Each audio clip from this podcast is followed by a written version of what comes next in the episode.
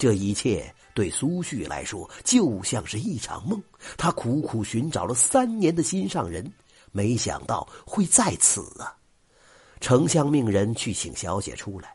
不多会儿，一个身着华丽的女子在丫鬟的陪伴下，缓缓的走出内室，袅袅婷婷，婀娜多姿。苏旭悲喜交加，喊了一声：“燕青。”女子在这声呼唤里猛地一颤，“苏旭”两个字脱口而出。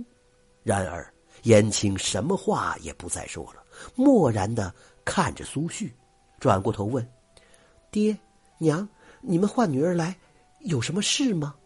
听到这话，大家都知道，燕青依然没有记忆。丞相想给延青说明真相，却被苏旭用眼神拒绝了。丞相只得命夫人和小姐先进房里。苏旭目送延青离开，万般不舍，却也无奈。他突然跪地恳求丞相放了已经被监禁的师爷，因为师爷救了延青，还是因为师爷，他才能进相府再次见到延青。丞相哈哈大笑：“监禁师爷那是做给别人看的，我正在查一笔赈灾款的去向。此事与皇族内侍有一些牵扯，师爷怕我得罪皇亲国戚，劝我慎重。他跟随我多年了，情同手足，我也不想连累他，先把他监禁了，我好办事。万一出事，也是我一个人顶着。”苏旭见丞相如此的重情重义，心中不由得钦佩起来。他给丞相磕了三个头，感谢他对延青的厚爱。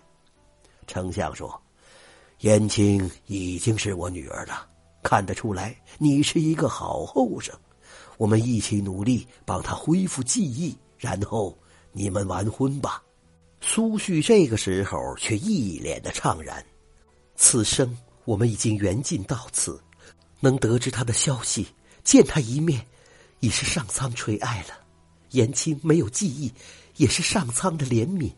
我心安了，也必须离开了。丞相不明白了，苏旭这么辛苦才找到自己的心上人，却又为何要离开呢？他正要问个究竟，只见一片迷蒙的雾气升腾而去。眼前已经没有了苏旭，但苏旭的声音却回荡在屋内。做水的人，做水做的人，三年魂牵，今朝心愿已了，从此荷花湖上化作花蕊笑。原来呀，苏旭早已在三年前的变故当中葬身湖水。只因为牵挂心上人，魂魄不散，在人间苦苦寻觅了整整三年。